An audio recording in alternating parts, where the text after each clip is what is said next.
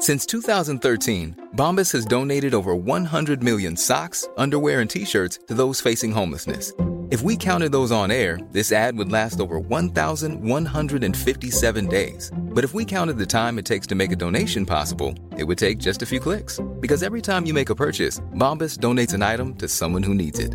Go to bombas.com slash ACAST and use code ACAST for 20% off your first purchase. That's bombas.com slash ACAST, code ACAST.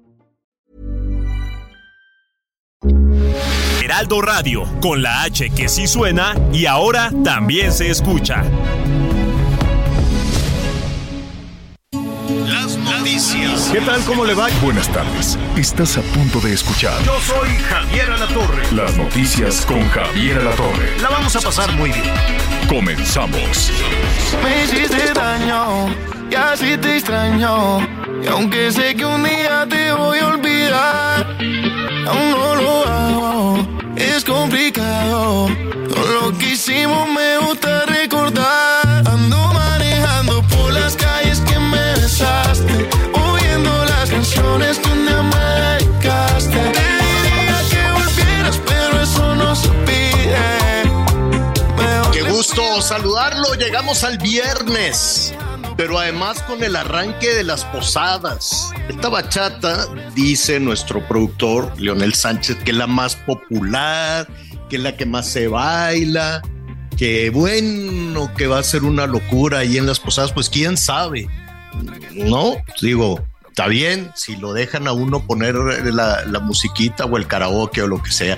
Diviértase mucho, las posadas arrancan hoy ya, este, de acuerdo al, al calendario religioso, al calendario religioso. Mire, no, no, no, no pierda la oportunidad de mantener las tradiciones, ¿no? Está bien la diversión, está bien el baile, el karaoke, las felicitaciones, lo que usted quiere y mande. Pero también es cierto que tenemos una muy linda, muy linda oportunidad para mantener estas eh, eh, religiones, estas tradiciones y darle ese significado tan importante que tiene para nosotros, ¿no? Para los mexicanos, un pueblo eminentemente católico, las posadas que arrancan desde hoy hasta la Nochebuena, hasta el día 24. Cuídese mucho, diviértase mucho eh, y, mm, y bueno, recuerde usted que ahí cualquier exceso después lo pueden llevar, por lo menos en la Ciudad de México, a la vaquita o al torito.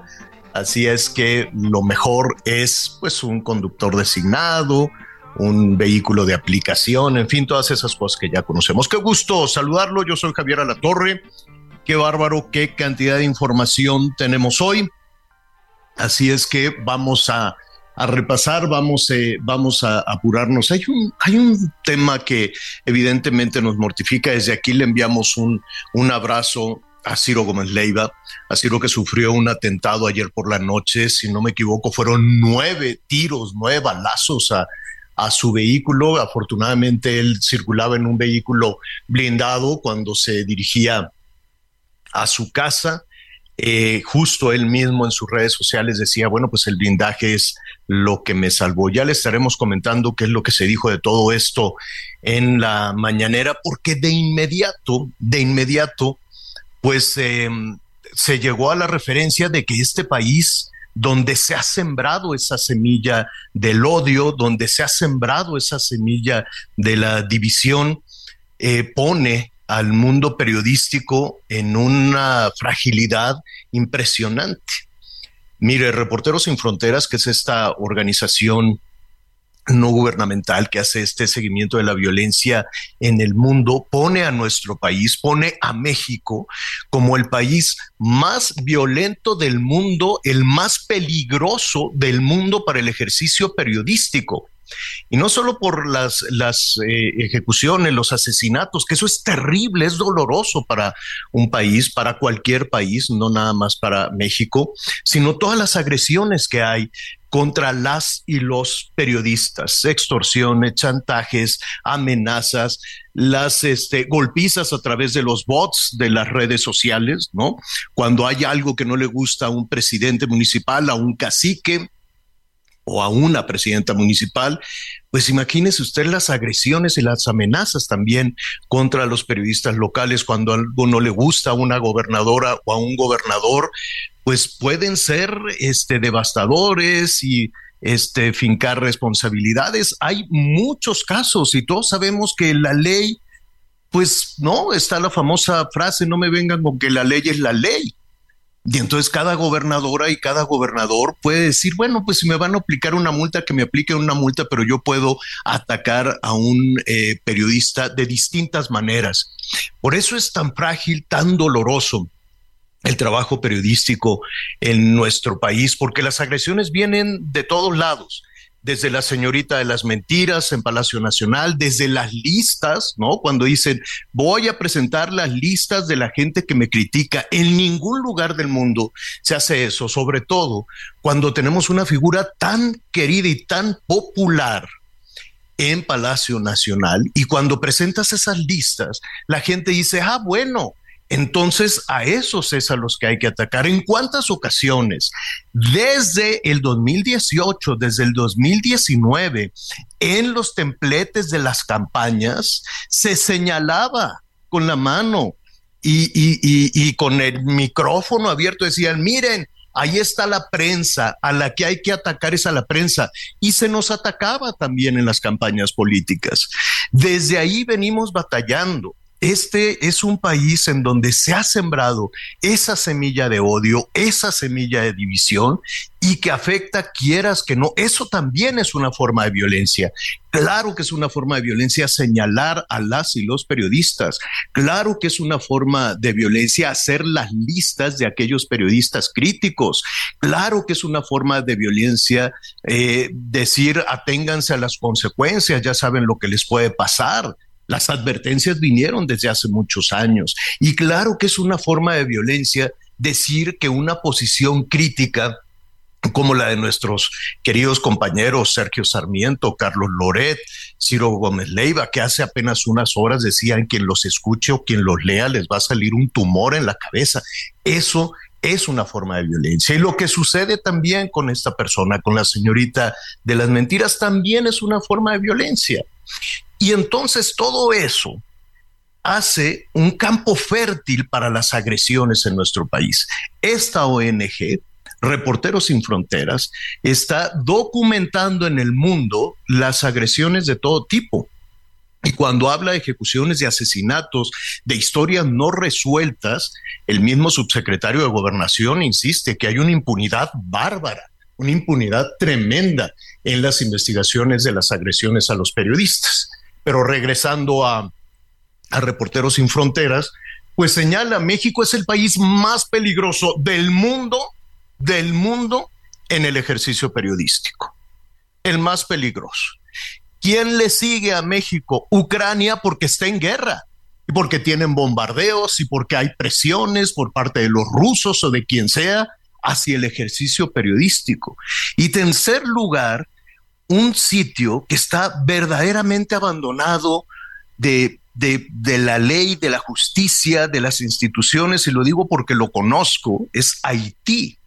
Haití que está eh, sumido verdaderamente en una impunidad brutal. Bueno, pues México supera Haití en la violencia contra periodistas. Es un asunto tremendo, ese es un asunto verdaderamente en el que tenemos que, reflexionar. Yo, desde luego, todos mis compañeros, Anita, Miguel, mis compañeros de, de TV Azteca, mis compañeros del Heraldo eh, Radio, eh, los hemos estado en contacto, desde luego, todo, todo el gremio periodístico, algunos más, algunos menos, solidarios, desde luego, con todas estas eh, situaciones.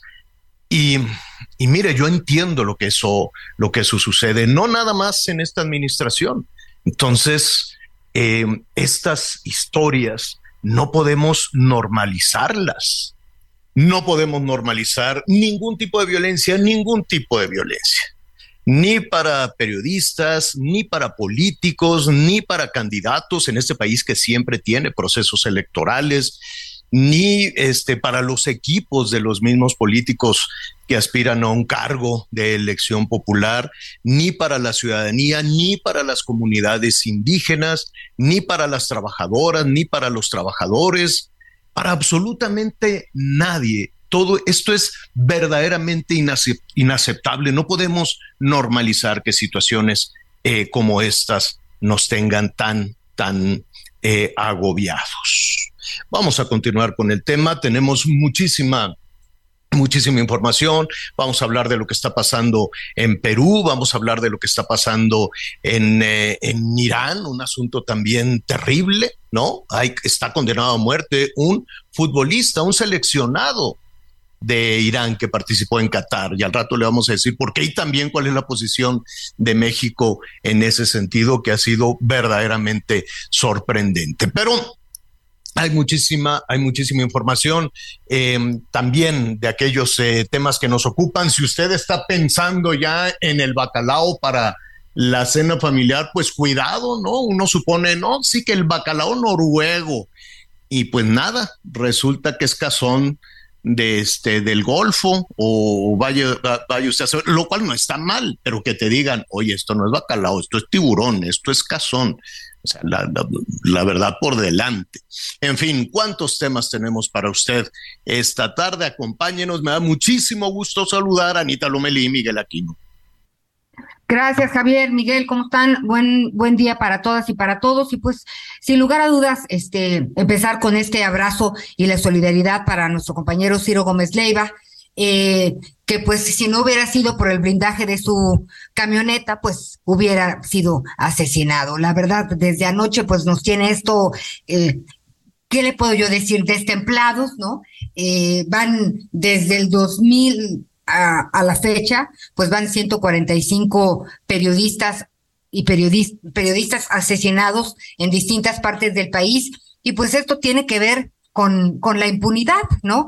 Miguel Aquino, eh, y, y, mire, hay 1.145, me parece, eh, personas entre periodistas y activistas, defensores de derechos humanos, eh, bajo la protección del sistema de la Secretaría de Gobernación, 1.455 más o menos, eh, la mitad o poquito menos son comunicadores, pero ¿cuántas personas pueden cuidar a otras. ¿Cuántas personas pueden blindar su camioneta? Eh, el blindaje, Miguel Aquino, y tú que eres experto, pues oiga, un, un, blindaje del tipo que usted quiera. Dicen que hay, hay de varios tipos. Para defenderse de, de este tipo de, de, armamentos, pues se necesitan blindajes pesados que son caros. Estamos hablando de millones de pesos. Entonces, pues la verdad es que en el gremio estamos indignados, estamos eh, asustados por otro lado, porque pues tiene que ver con la impunidad, tiene que ver con la indiferencia, tiene que ver con la libertad de expresión, con qué tiene que ver lo que está pasando. Son muchas las reflexiones que hay que hacerse y lo que más urge son respuestas. Ya escuchábamos a la jefa de gobierno y al secretario de Seguridad de, de la Ciudad de México, de la capital del país, hablar sobre la investigación, sobre lo que se está haciendo, este, y pues estaremos muy, muy atentos, porque, Miguel, la impunidad es la palabra clave. Si se castigara de raíz y de base y hubiera respeto a los derechos humanos y a la libertad de expresión absoluta, ¿no? Digo, no importa derechas, izquierdas, chairos, derechairos, lo que usted quiera, pero tenemos todas y todos la libertad de expresar lo que pensemos sin miedo a lo que vaya a suceder, Miguel. Hola Anita, ¿cómo estás? Me da mucho gusto saludarte. Saludos a todos nuestros amigos que nos acompañan esta mañana. Por supuesto, una, un abrazo también solidario y también pues esta indignación sobre lo que sucedió con eh, Ciro Gómez Leiva, un periodista que tiene evidentemente muchos años, un periodista con quien, bueno, hemos tratado yo en lo personal de hace 20 años, con diferencias evidentemente en cuestiones de opinión y todo lo que quieran, porque muchos han recordado incluso cuando aquella época en, Canal 40 y cosas por el estilo, pero finalmente un periodista que sí me atrevo a decir que lo único que ha hecho a lo largo de sus eh, últimos años y sobre todo como profesionista, un periodista con toda la experiencia, 65 años, ha sido trabajar. Pero sabes qué, Anita, hoy, hoy no solamente me quiero eh, indignar y como lo hemos hecho y lo he hecho constantemente en los diferentes espacios, en la televisión, en mis redes sociales, por supuesto, en radio, creo que también tenemos que indignarnos como sociedad, porque esto no puede seguir sucediendo, esto no puede seguir pasando, este, Anita. De pronto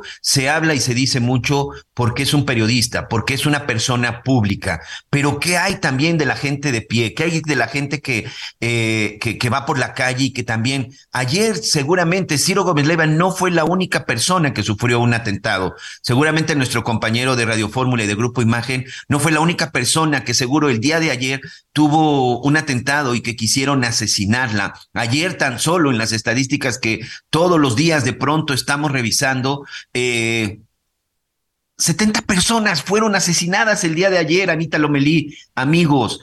Sí, estamos hablando de este atentado, insisto, pero, o sea, en Michoacán, en Guanajuato, el Estado de México, ahí sí hubo asesinatos y de pronto nadie se indigna por esto, nadie se molesta por esto. En estas no se dan conferencias, en estas no se dan blindajes especiales. No debería de existir, y, a ver si quiero ser claro, no debería de existir esta parte de los, eh, de los grupos o de las, estas de protección a los periodistas. No tienen por qué proteger a los periodistas en México. Este no, no tenemos, no tenemos, no tenemos por qué correr riesgo los periodistas por el trabajo que hacemos, Anita Lomelí, amigos. Eso no debería de existir. Ese dinero se debería de utilizar para otras cosas. Pero está tan mal la situación en nuestro México en los últimos años que hoy ejercer el periodismo en este país es sumamente peligroso. Y la verdad, al menos, eh, y sé que tú también y que Javier, pero eso no nos va a detener, ¿eh? Eso que les quede claro, no nos va a detener y vamos a seguir denunciando. Y ojo, ¿eh? No solamente es una cuestión política, recordemos que muchos de los casos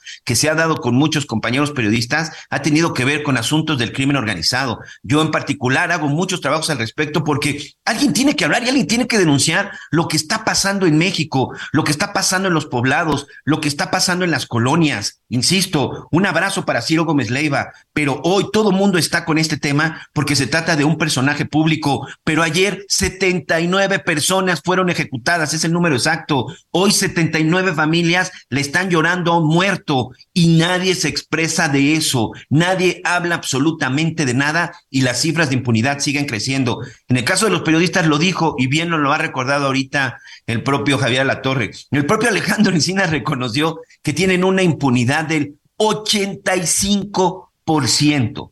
85%. Significa que de cada 10 asesinatos que se han registrado en contra de periodistas, apenas se ha logrado, eh, viéndonos a las estadísticas, el 1.5 se ha comprobado y se ha acreditado qué fue lo que sucedió. Hoy más que nunca es muy importante que se sepa qué sucedió. No hay que caer en especulaciones. Yo sí no quiero caer en ninguna especulación, porque puede haber muchas versiones y a lo mejor la versión que menos nos parezca va a ser la versión real de lo que sucedió. Vamos a dejar que las autoridades hagan su trabajo para que al rato no haya pretexto de que si se violó el debido proceso, de que si no hubo secrecía, de que si casi casi los periodistas, porque ya saben que en este país que es parte, que es parte de ese de que se ha sembrado, todo lo malo que sucede en este país es culpa de un periodista y es culpa de un medio de comunicación. Hoy yo sí me atrevo a hacer un llamado a mis compañeros periodistas, a mis compañeros reporteros, conductores. No especulemos, vamos a dejar que las autoridades hagan su trabajo para que si no, lo logran hacer de manera correcta, que no nos culpen a nosotros y que por primera vez tengan el valor de reconocer que son ineptos y que no pueden. Yo confío hoy todavía en las autoridades. Eso sí lo quiero decir públicamente. Hoy todavía me declaro una persona, un ciudadano no como periodista, un ciudadano que confía en las autoridades, no nos decepcionen. Es muy importante y no solamente aclarar lo que sucede con Ciro, lo que sucedió con Ciro, pero también aclarar qué es lo que ha sucedido en el país. Repito, ayer 79 personas fueron asesinadas en este país. ¿Cuántas más te gusta, Anita? ¿Cuántas más amigos les gusta que hubieran sufrido un atentado o que tengan temor por su vida? A mí me parece que hay que tener extremo, extremadamente eh, cuidado con nuestras palabras, con nuestras declaraciones, por esto que dices de el debido proceso, que no se convierta en el debido pretexto, que luego sirve para que nadie asume la responsabilidad y pues impere la impunidad, que es que es eh, la madre de todas las desgracias que nos pasan de inseguridad y de injusticias, si a eso nos referimos. Y fíjate, yo también tengo la certeza de que pues la ley los responsables, ¿no? En la capital del país, Omar Harfush, está también la fiscalía ya abrió una carpeta de investigación por, eh, pues, intento de homicidio. Eh, me parece que así es, es el nombre correcto.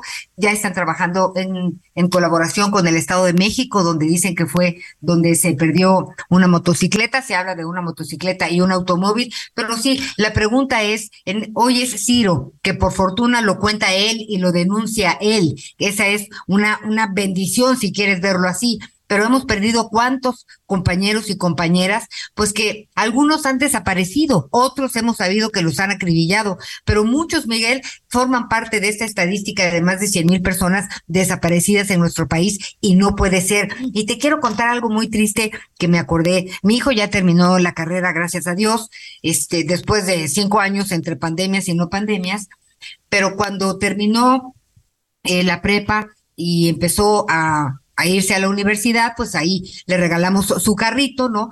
Este es lo que tratamos de hacer cuando acaban la, la, preparatoria con cada hijo, este, pues un carrito sencillo que no tenga mayor dificultad, este, pues para manejar, para arreglar, para estacionarse. Y me dijo, oye mamá, te quiero pedir un favor. Sí, mijito, a mí me gustaría blindar mi coche. Y le dije, ¿qué? O sea, lo senté y le dije, a ver, hijito, yo no entiendo de qué me está. ¿Cómo crees que vamos a blindar un coche? Yo, la verdad, me enojé porque dije, este señor, ¿quién se cree que es? Pero luego no nos damos cuenta, Miguel, no sé si te pase a ti, seguramente a muchas compañeras y compañeros, pues que aquí vivimos, todo el tiempo estamos pegados en las noticias, qué pasó, qué no pasó, ya dijeron, no dijeron. Está, todo el tiempo estamos inmersos en esta dinámica eh, y más ahora con redes sociales que todo sucede tan rápido pues debido a que mis hijos me han escuchado este, trabajar, este, pues soy una madre más aprensiva, este, y sí, soy, trato de ser pues muy estricta en las cuestiones de, de seguridad, pues por cuidarnos, no por metiche, por cuidarnos. Pero les infundé tal miedo, pues que mi hijo me dijo, mamá, es que a mí me da mucho miedo porque ve todo lo que sucede. Entonces, este, y le dije, mira, mijito, así no es la vida, no, estas son las noticias, son noticias, eh, a veces es un periodismo terrible, ¿no? Y, hay que, hay que señalarlo, sí, pero así no es la vida. Y además te quiero decir que para blindar un coche, Miguel, a ver, para blindar un coche hay varios, varios tipos de blindaje y generalmente se blindan las camionetas. En, empecé yo a buscar, encontré unas cifras estratosféricas en, en dólares pero luego empecé a encontrar unas publicidades que dicen, para blindar eh, para calibre 5 o 50, yo no sé si están hablando del arma, de, la, de las armas con las que puede ser atacado. Sí, por supuesto, tiene que ver con el calibre de las armas, que es el calibre que te ayudaría a evitar un ataque de ese tipo de armas. Y ya viste cuánto cuesta, Miguel Aquino, casi 4 millones de pesos, este, y en algunos casos el blindaje 5 Plus, que me dirás tú a qué se refiere, pues la inversión tiene que ser de hasta 80 mil dólares. Sí, claro. De verdad. ¿Cuánta gente puede blindar su coche para poder contar historias como estas? imposible, Miguel Aquino. ¿Cuánta gente puede proteger el Estado? Claro, y al final hay un asunto, Anita. Lo vimos, por ejemplo, con el caso del jefe de la policía de la Ciudad de México, Mar García Harfuch, en el atentado que sufrió, que gracias al blindaje, que ese es el blindaje plus, que literal, incluso, como vimos, hasta granadas aguanta y es el del más alto calibre. Bueno, ese tipo de blindaje, por supuesto que. Pero sabes que, Anita, el, el asunto no es el costo de del blindaje. El asunto es que, ¿por qué carajos, y perdón por la expresión, tenemos que blindar un auto? Hoy, insisto, estamos hablando con el tema de Ciro, pero también que no se nos olvide Este país en este momento en materia de seguridad está tan mal que incluso los responsables de cuidarnos, los responsables de protegernos, también están expuestos. Hoy, hoy se está buscando por parte del ejército a un coronel que fue levantado en el estado de Jalisco, un coronel que desde el 12 de diciembre no saben absolutamente nada de él, un jefe de las Fuerzas Armadas que incluso fue el responsable de la seguridad de Nuevo Laredo, Tamaulipas. Hoy ese coronel, con toda la preparación, con seguridad, hoy también está desaparecido, hoy no se sabe absolutamente nada de él, se localizó su camioneta, se ha especulado que si ya apareció muerto, que si no apareció muerto, pero en verdad, estamos hablando de uno de los periodistas más importantes de este país, pero también estamos hablando, ojo, de un militar de alto rango ser coronel en el ejército ya es un alto rango, y aunque fuera también un cabo, Anita, pero si ellos mismos no, están seguros, ¿qué le puede esperar o qué puede suceder con el mexicano, con el ciudadano que está a pie? Insisto, hoy para mí el tema no es, y perdón que te contradigan, hoy para mí el tema no, es el valor del blindaje. No, no, no, tenemos que una de las No, no tenemos que blindarlos, pero sí mi pregunta es, o sea, ¿qué necesitas para protegerte? Claro que ese no es el tema. Tendríamos que vivir en libertad eh, y tranquilos y también sin miedo a lo que pueda uno decir, pensar o hacer. Pero la realidad es, es distinta. Por eso me metía yo a ver cuánta gente podrá blindar su coche. No, pues con estas cantidades. El 0.5% el 0.5% de los mexicanos. Exactamente. En fin, son muchas los temas en los que hay que reflexionar en relación a la seguridad en nuestro país, a la inseguridad en nuestro país. Sí confío en la ley eh, y sí también hago votos para pues evitar la especulación y estar muy pendientes con todo lo que se vaya eh, pues informando, ¿no? Ahorita pues la, la, la pelota está en la cancha de las autoridades, Miguel Aquino, y sí será muy importante ver cómo operan, pues para saber cuáles serán las consecuencias. ¿Te parece si hacemos nuestra primera pausa del día? Conéctate con Javier a través de Twitter, arroba javier-alador. Sigue con nosotros. Volvemos con más noticias. Antes que los demás. Heraldo Radio, la H se lee, se comparte, se ve y ahora también se escucha.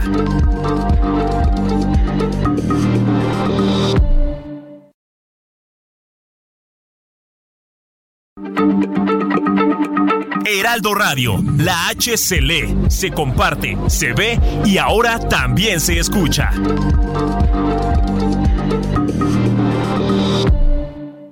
Todavía hay más información. Continuamos. Ford Andrade La Viga te ofrece dos modelos únicos en nuestro país, una Ford Expedition Limited 2022 y una Ford Expedition Max 2022, ambas con nivel de blindaje 5. Visita hoy mismo nuestra agencia en Calzada de la Viga 1880, Mexilcancingo, Iztapalapa. Código postal 09099, Ciudad de México. O llama al 552128 4071. Entrega inmediata. Las noticias en resumen. El Pleno del Senado otorgó licencia a Delfina Gómez y Armando Guadiana, quienes fueron electos como candidatos de Morena para las gubernaturas del Estado de México y Coahuila, cuyos comicios se realizarán en junio de 2023. Al corte del 14 de diciembre, Nuevo León acumulan 960 casos de influenza, la mayor cantidad después del pico que se tuvo en la entidad en el año 2009, informó la Secretaría de Salud del Estado. A la fecha, se han aplicado en la entidad 1.229.853 vacunas contra la influenza. Francisco Javier N., el Zuleima, o el Zule, presunto líder de la familia michoacana en el Estado de México, fue detenido junto con Joel el tío. De acuerdo con las autoridades, este sujeto está relacionado con siete homicidios y fue escolta personal de El Fresa y El Pez, líderes de la familia michoacana. Hoy el dólar se compra en 19 pesos con 16 centavos y se vende en 20 pesos con 25 centavos. En Soriana, esta Navidad lo damos todo. Compra uno y lleve el segundo al 50% de descuento en medicina ética. Toda la marca Cotex, Suabel, Acción y Fabuloso. Sí, el segundo al 50% de descuento en medicina ética. Toda la marca Cotex, Suabel, Acción y Fabuloso. Soriana, la de todos los mexicanos. A diciembre 19. Aplica restricciones. Bueno, bueno, muy bien. Oiga, em, vamos eh, a abrir aquí un espacio con este tema de que nos preocupa muchísimo, desde luego, un asunto, un asunto de la violencia. Coincido contigo, Miguel, generalizado, ¿no? Habrá que revisar eh, muchísimos otros temas, pero también nos ocupan otras cuestiones, pues ya hoy se inician las vacaciones para muchísimas personas. Eh, hoy arrancan las posadas, mucho cuidado con las posadas, ya lo decíamos al inicio, pues hay que aprovechar las tradiciones, que no sea pues un baile porque pues tiene el resto del año para hacer este, pues ahí, ¿no? Contratar un sonidero, cerrar la calle y hacer un baile, bueno, pues no es tan sencillo, pero puede ser en cualquier otra ocasión. Entonces, hay que revivir las tradiciones, hay que retomar eh, hoy en la primera posada, todo esto concluye pues con la Nochebuena, ¿no? Eh, vamos a colocar al niño en el pesebre, allí en el nacimiento. Yo puse un nacimiento de Metepec tan bonito que voy a subir algunas fotos. Al ratito voy a subir algunas fotos ahí al Instagram, este, eh, para, pues para seguir con todas estas tradiciones y darle un significado em, y darle muchísimo más valor, desde luego, a la natividad, a la Navidad. ¿No? Al nacimiento de Cristo y al nacimiento de las esperanzas que todos los mexicanos tenemos de que las cosas sean mejores. Así es que, pero eso no impide, ¿no?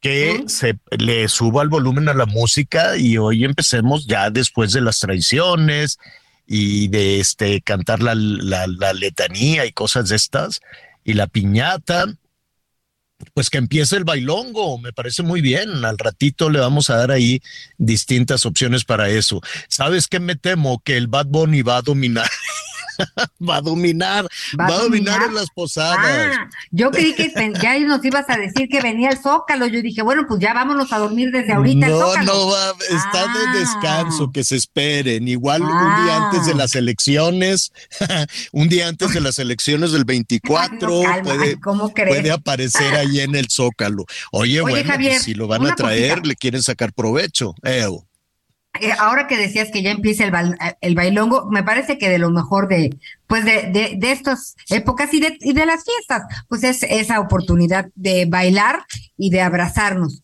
Y también, fíjate que hay muchas, como nunca he visto, ahora eh, regalar experiencias, ¿no? Y también, por supuesto, lo nacional. en lo nacional hay muchas cosas y hay no experiencias. A ver, perdón, ¿Eh? eso de experiencias. A ver. No, a, ver, mí regálame algo físico, Lomeli. Ay, ay, ¿Cómo eres, Miguel Aquino? Yo te iba a llevar en globo a Teotihuacán. Ah, ah ok, ya, ok. Está bonito, ah. ¿no? Sí, así como ah, el a bucear, ah, ok. Ah, ok, yo creí que así te voy a regalar una, experiencia. experiencia como periodista, algo así. sí, te voy a regalar una experiencia que tuve un día, pues no. no.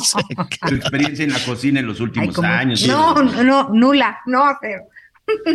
No, ¿qué es eso? Oiga, bueno, empiezan ya las vacaciones, mucho cuidado, sobre todo en las carreteras este, hay que poner, hay que poner atención. Fíjese que este señor Torruco dijo que va a haber casi 18 millones, 17 millones y medio de este, mexicanos se van a, a desplazar a algún punto. Evidentemente las playas, pues son no los los sitios de más de, de, un poquito más demanda también a la Ciudad de México van a venir muchísimas muchísimas personas entonces, eh, acá está ya. Gracias, señor productor. Entonces, eh, fíjese, 14 millones y medio serán desplazamientos por tierra. 14 millones y medio de personas eh, por tierra, 3 millones van a ser en avión. pues nada más con mucha paciencia, si va a viajar en avión a la Ciudad de México, réstele un día completito y eh, a sus vacaciones. un día, oye, Anita, entre que entre que aterrizan y que no, que no se puede, que porque en México, que en la saturación, que ahorita, que mejor los vamos a aterrizar en, en el Bajío y los vamos a aterrizar en Acapulco, ¿no? Te llevan a otros lados que porque no se puede el Benito Juárez. Entonces, ya de ahí de entrada, si corre usted con la suerte de aterrizar en el, en el aeropuerto que le dicen, en el Benito Juárez, este, o en el AIFA, vaya usted a saber, em, pues no, ahí no está ya todo dicho, porque lo dejan en el avión, o sea, ya aterriza y la gente, ay, qué suave, ya llegamos. Nada, ¿no? 10 minutos, 15 minutos, 20 minutos, 40 minutos, y luego dice el piloto, no es culpa nuestra, es culpa del aeropuerto, ¿no? Ah, bueno, y luego ya llega un camioncito, te bajan de camioncito y bueno, de aquí a que llegas. Y luego las maletas, como las andan manoseando y esculcando y robando, pues se tardan horas en salir. Horas. Entonces ya ahí los niños en el piso, mamá, y ya la gente este, está verdaderamente harta y ya que salen las maletas, Sí, eh, a la fila para el car, para el taxi. porque pues no puede llegar el Uber, no esto. Si no tiene un pariente que vaya por usted, la fila para estar taxi, otro montón de horas. Entonces, si va a venir a la Ciudad de México, descuéntele a los días que le tiene considerados. Ya si llega de día en estos vuelos este, lecheros, estos vuelos de la mañana, pues ya va a llegar usted con los parientes o a donde llegue o a un hotel ya para la cena. Entonces, mucha paciencia. Sí, Anita. que sales y subes y bajas, pierdes todo, todo, todo el día. Pero bueno, disfrute mucho sus vacaciones. Allá en el norte está nevando. Hay unas escenas ya tan bonitas en, en el norte. En un ratito más le voy a comentar eso, porque pues rápidamente vamos con nuestra este, siguiente invitada. Hemos, eh, eh, hemos invitado a la directora de transparencia en Oceana, esta organización que nos ayuda a saber en estas fechas qué estamos comprando, y me refiero al bacalao, a los mariscos, al pescado, este, que suben, evidentemente suben muchísimo eh, de precio y, y, y, que nos orienten de acuerdo a las investigaciones que ellas han, que, eh, que Oceana ha encontrado. Mariana, qué gusto saludarte. Muy buenas tardes. ¿Cómo estás?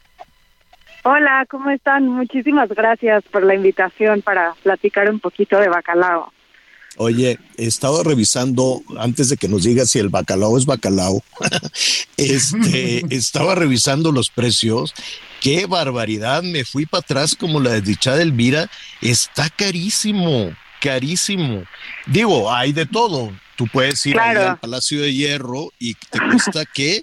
620, 650 pesos. Dios santo, ¿por qué? Claro. A ver, cuéntanos un poco, ¿por qué esa variación en los precios? Y se van a ir más atrás cuando les cuente pues lo que nosotros descubrimos, ¿no? Nosotros hicimos un estudio en pescaderías y en restaurantes, sobre todo, de qué era realmente lo que nos estaban vendiendo cuando nos decían que era bacalao, sobre todo en estas fechas, ¿no? En diciembre, que todo el mundo quiere preparar sus tortitas de bacalao. Y pues nos dimos cuenta que más de una de cada tres veces que compramos bacalao, en realidad era una especie completamente distinta a la que nos decían. Es decir, eh, nos vendían algo como si fuera bacalao y en realidad era otro pescado, muchas veces cualquier otro como, no sé, guachinango, sierra, etcétera. Pero en este estudio hay casos particulares que nos preocupan mucho. Encontramos, por ejemplo, que se vendía tiburón, o sea, lo que en realidad nos estaban dando era tiburón. Uno de estos es tiburón martillo, que es un tiburón que se encuentra en peligro de extinción. de extinción. Es clasificado así por la Unión Internacional para la Conservación de la Naturaleza es decir, es una especie de la que ya hay muy poco, que se encuentra en peligro de desaparecer y puede ser que nosotros nos la estemos comiendo pensando que es nuestro rico bacalao de la vizcaína navideño. Y también encontramos, por ejemplo, que se nos vendía bacalao y en realidad nos daban otra especie como la tilapia. ¿Por qué nos preocupa esto? Pues justamente tú acabas de mencionar que el bacalao está carísimo, que estamos pagando pues 500, 600 pesos por un kilo de bacalao y puede ser que en realidad te estén dando tilapia cuyo precio en mercado es de 80, 90 pesos. Entonces estás pagando unas cantidades exorbitantes por un producto que no lo vale, pensando que es bacalao. Y pues obviamente aquí nos preocupa este tema no solo desde lo ambiental, sino desde los derechos de los consumidores y lo que representa esto para la economía familiar, sobre todo ahorita en una época que estamos pues como sabemos todos, con una alta inflación, tratando de ahorrar un poquito. Y pues si uno quiere comer bacalao, espera que lo que reciba a cambio pues es bacalao.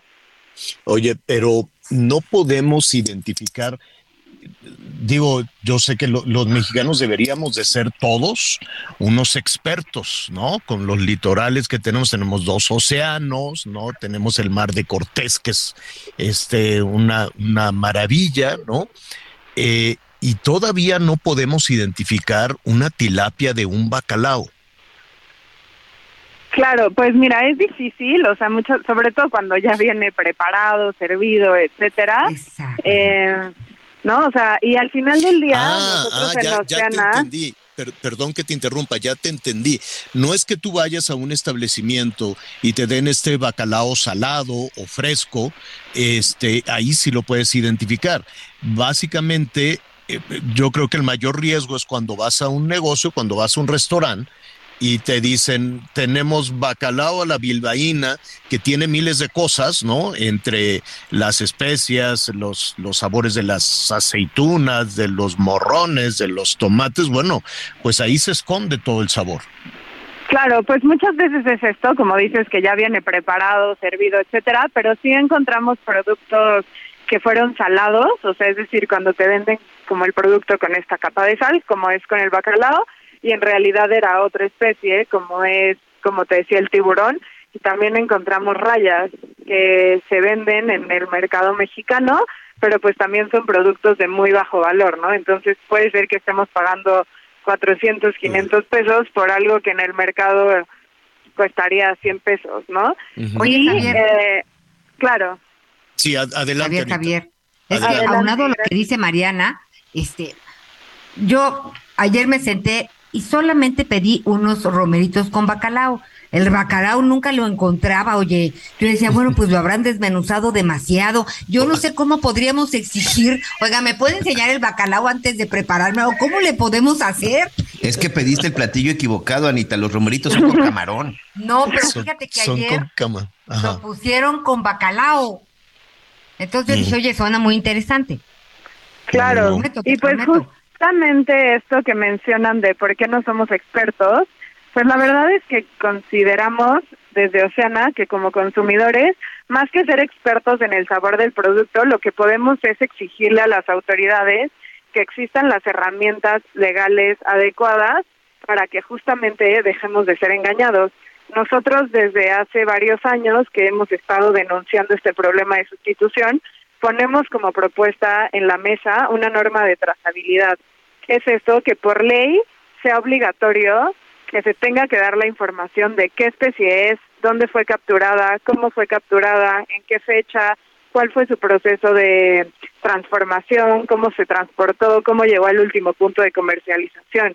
Esto y todos estos pasos y toda esta información proporcionada en conjunto evitan que justamente estemos recibiendo especies pues en peligro de extinción o que sean de mucho menor precio etcétera. Y esto es algo que está a cargo de la CONAPESCA, que es la autoridad encargada del manejo pesquero de nuestro país. Hay ya una norma eh, que se hizo en conjunto con autoridades, organizaciones, miembros del sector pesquero, sin embargo, pues no ha sido aprobada por la autoridad y por esa razón, pues año con año, Navidad con Navidad, seguimos comiendo tiburón o tilapia en vez de bacalao. Oye, dime, dime algo, ¿en dónde hicieron esta investigación? ¿Dónde revisaron que, que, que pues esto es un fraude, ¿no? Que te cobren carísimo un, un alimento que no es. Pero ¿en dónde revisaron? ¿En, ¿En, restaurantes, en tiendas, supermercados? ¿En dónde? Nos, nosotros lo hicimos en pescaderías, restaurantes y supermercados. Y eh, dentro de estas eh, pues fraudes, en donde fue más alto, fue en las pescaderías. Aquí fue una sustitución del 55% aproximadamente. ¿Qué quiere decir esto? Que más de una de cada dos veces que compramos bacalao en una pescadería, pues era una especie completamente distinta. Qué barbaridad. ¿Esto lo hicieron nacional? No, este estudio lo hicimos únicamente en Ciudad de México. Eh, nos gustaría más adelante poderlo hacer a nivel nacional Esperemos que si se aprueba la norma de trazabilidad que nos está empujando ya no sea necesario continuar con este tipo de investigaciones, pero pues por lo pronto seguiremos analizando y estudiando qué es lo que nos dan de comer durante la época navideña. Pues eh, te agradecemos muchísimo, eh, como siempre, ¿no? Esta, esta investigación desde tu experiencia. Ahora que Anita dice que hay que regalar experiencia, regálanos tu experiencia en ese, en ese sentido. Desde tu experiencia y el resultado de la investigación que has hecho, ¿qué, qué le recomiendas a aquellas personas que, por ejemplo, hoy, que ya les cayó el dinerito, dicen, oye, pues ya voy a ir a comprar el bacalao, ¿qué, qué, qué les dirías? Pues mira, eh, hay algo que es muy importante mencionar y es que el bacalao es una especie importada. Muchas veces también por eso es tan cara, ¿no? Porque la traemos de Chile, la traemos de Noruega, entonces pues eh, obviamente transportarla cuesta, traerla de allá cuesta, eh, etcétera. Y eh, algo que nosotros hemos impulsado mucho desde Oceana es que, como tú bien mencionabas, en México tenemos más de 11 mil kilómetros de litoral, tenemos dos océanos grandísimos, entonces tal vez es momento de empezar a voltear a ver especies nacionales, ¿no? Existe la merluza mexicana, que es un pescado de aguas frías que se da en Baja California, Sonora, que tiene una consistencia similar al bacalao, entonces tal vez es buena idea que empecemos a preparar tal vez nuestro platillo a la vizcaína con un pescado nacional, ¿no? Sirve que pues tal vez ahorramos un poquito, apoyamos a las propias comunidades costeras y pesqueras mexicanas que pues salen todos los días a pescar para poder llevar este alimento de gran calidad a nuestras mesas.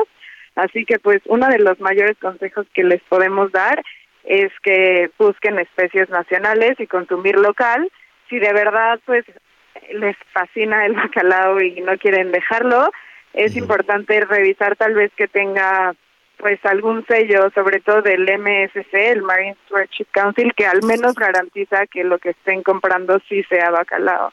Bueno, perfecto. Pues te agradezco. Y pues por último, exigirle a las autoridades que hagan su chamba y evitemos que nos sigan engañando. Nosotros tenemos una petición en nuestra página web mx.oceana.org por si quieren ayudarnos a exigirle a la autoridad que por fin tengamos esta norma de trazabilidad y tal vez la Navidad del 2023 no seamos engañados.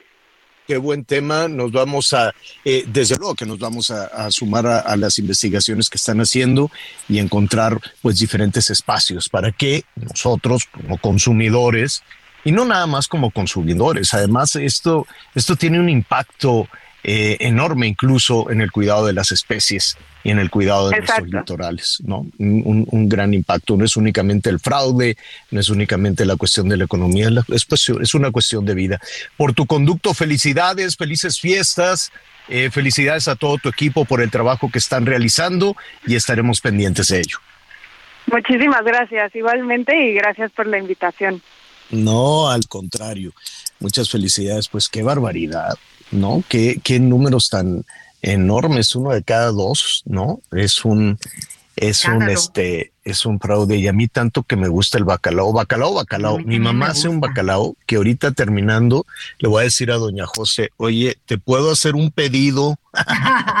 no. Somos ocho, somos ocho. Oye, y el, y el recalentado de bacalao así en una, una tortita, en una baguette de matre.pan con bacalao, no sabes. No, no, no, no sabes.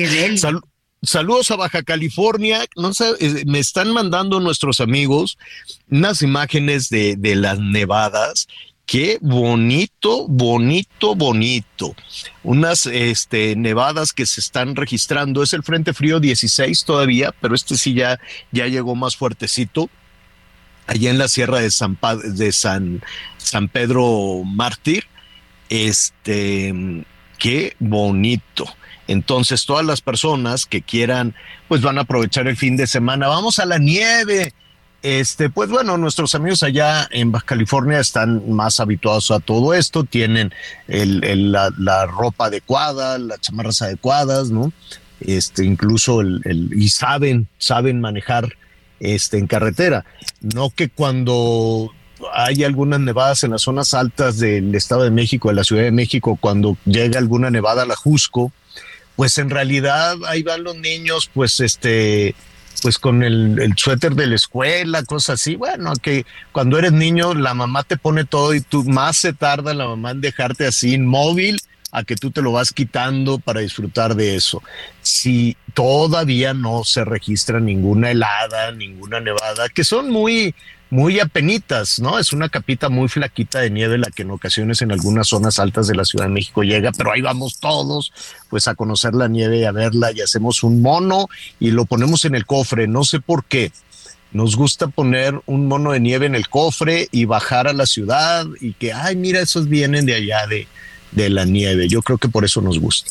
Esperemos también, ¿no? Que esta temporada nos caiga un poquito de nieve por acá en las zonas altas. Allá en el cerro, ahí en, en, en la casa en Huizquilucan, pero ya hacia en enero es cuando el cerro de enfrente de, de, ahí de la casa, la parte alta está nevada y se ve tan bonito, muy, muy, muy, muy bonito. La verdad es que Huizquiluca en el Estado de México es muy, muy bonito en sus zonas rurales.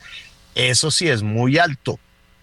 En la parte, es mucho más alto que la, que la Ciudad de México pero cuando entrenas ahí ya dices, vámonos a lo que sigue.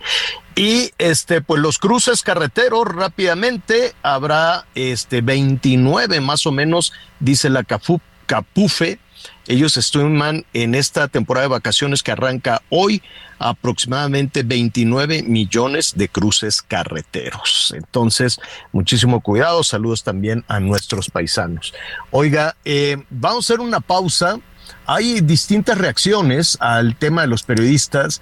Yo creo que los personajes de gobierno se tienen que serenar antes de hacer públicas sus especulaciones y sus afirmaciones. Adelántanos tantito, antes de la pausa, Miguelón, lo que dijo el, el mismísimo secretario de Desarrollo Económico de la Ciudad de México.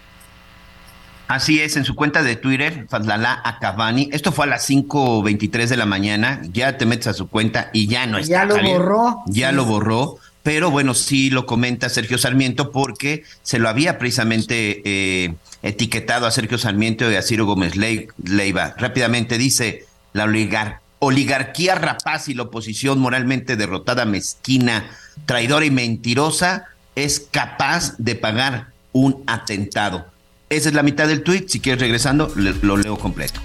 Qué barbaridad. Qué barbaridad. Yo creo que lo llamaron allá en la oficina de Claudia y ahí lo mm. tienen en la esquina, viendo a la pared. Vamos a hacer una pausa y volvemos. Teníamos un trato y tú me rompiste el contrato. Le creíste el cuento y seguiste con tu arrebato. Te salió un amor barato. Pensaste que él era un rey, pero es un sapo. Tú me dices y cuando quieras te rescato para arreglar lo nuestro y termina esa relación. Él no te hace feliz. Conéctate con Miguel Aquino a través de Twitter. Arroba Miguel Aquino. Toda la información antes que los demás. Ya volvemos. Heraldo Radio, con la H que sí suena y ahora también se escucha.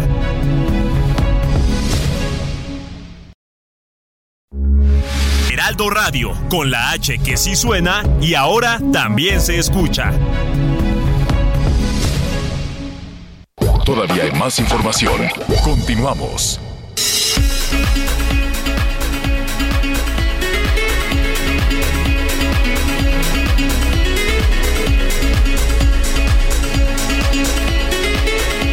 Estás aquí, Miguelito. Bueno, ya estamos de regreso y pues hemos tenido muchas llamadas por parte de, de la gente que amablemente nos escucha y pues hay algunas recetas buenísimas para el bacalao, Miguel Aquino. ¿A ti te gusta? Sí, sí, sí, sí, sí, me gusta el bacalao. Por ¿Sí supuesto, una tortita. O sea, eh, sí, una tortita nadie le dice que no, ¿verdad? Sí, por supuesto, una tortita siempre Siempre se agradece. Oye, Anita, este, bueno, ahorita de regreso está con sus Javier La Torre. Ya para terminar con ese tema que comentábamos acerca de estos tweets irresponsables, como ya lo habíamos dicho nosotros, o sea, vamos a guardar prudencia, vamos a esperarnos. Bueno, pues parece que los que a veces no entienden son las propias autoridades. Ya les decía que el secretario de Desarrollo Económico de la Ciudad de, de México, Fazlala Cabani, a las 5.23 de la mañana de este día puso un tuit a Sergio Sarmiento y Ciro Gómez Leiva. De hecho, Sergio Sarmiento, bueno, pues lo pone también en sus redes porque ya lo borró el funcionario y dice, la, oligarquía, la oligarquía rapaz y la oposición moralmente derrotada, mezquina, traidora y mentirosa es capaz de pagar un atentado, sabiendo que personas como tú van a inculpar o inferir responsabilidad en quienes replican los ataques mediáticos, lo cual constituye un derecho. Punto, aparte, los van a detener. Esto escribió Fatlala Acabani a las 5.23 de la mañana, seis horas después de que se dio a conocer este atentado en contra de Ciro Gómez Leiva. Pues bueno, eh, ya, ya, ya vimos que también ya, ya lo borró, ¿no? Ya lo tiene eh, Sergio, me parece que en calidad de fotografía. Y pues bueno, son imprudencias innecesarias. Ya estaremos ahí revisando. Vamos a retomar en un momentito más ese, ese tema, ese asunto. Prudencia, señores de la política. Los ciudadanos de pronto, pues sí, con una situación como esta y sobre todo con un presidente tan eh, popular como el que tenemos, pues pueden cometer algunas barbaridades con este tipo de comentarios, ¿no? Este, pero pues en la clase política y sobre todo. Ese afán de eh, caer bien, de quedar bien, ¿no? Pues parece, ¿no? Parecería, parecería de eso. En cambio, la posición de Claudia, pues fue eh, completamente distinta. Oiga, a ver, este, muy rápido, hubo muchísima, muchísima actividad, este, porque ya estaban bajando la cortina.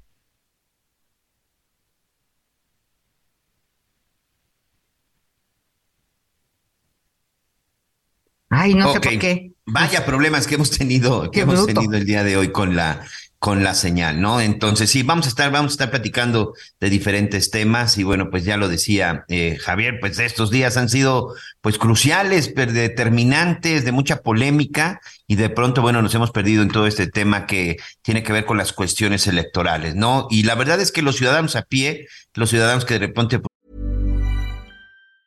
Burroughs Furniture is built for the way you live. From ensuring easy assembly and disassembly to honoring highly requested new colors for their award-winning seating, they always have their customers in mind. Their modular seating is made out of durable materials to last and grow with you. And with Burrow, you always get fast, free shipping. Get up to 60% off during Burrow's Memorial Day sale at burrow.com slash ACAST. That's burrow.com slash ACAST. burrow.com slash ACAST. Nos quedamos viendo qué sucede, quién dice la verdad, quién dice quién está mintiendo, quién quiere sacar provecho. El verde dice una cosa y a los 15 minutos dice otra, haciendo gana pues de lo que es ese partido oportunista desde que desde que creció, desde que se forjó, con diferentes nombres, con diferentes este, tucanes ahí en imagen, pero la vez que sigue siendo ese partido oportunista y pues no lo ha desaprovechado en los últimos días, Anita Javier.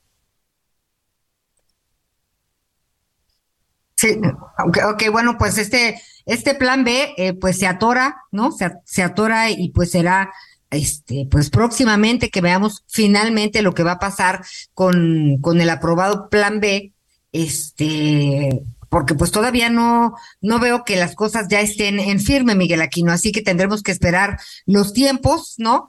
Este, los tiempos y las reacciones. ¿Sabes yo que me preguntaba? Después de la marcha de, de el INE no se toca, pues yo hubiera pensado que a lo mejor cambiaban algunas cosas, pero no se, parece que después de esa marcha, pues no pasó nada, no se movieron posiciones, eh, porque pues finalmente el plan B, pues es muy parecido en algún sentido a la reforma electoral que, que mandó el presidente pues a la Cámara de, a los legisladores. Así que todavía tendremos que esperar un poco para saber finalmente cómo queda eh, la, la reforma electoral llamada Plan B o como quieran llamarle, lo que sí es importante es que quede claro lo que va a suceder, pues porque hay elecciones el año que entra y elecciones en dos estados muy importantes y pues no tendríamos por qué estar este todavía discutiendo una ley eh, en ese sentido, ¿no, Javier?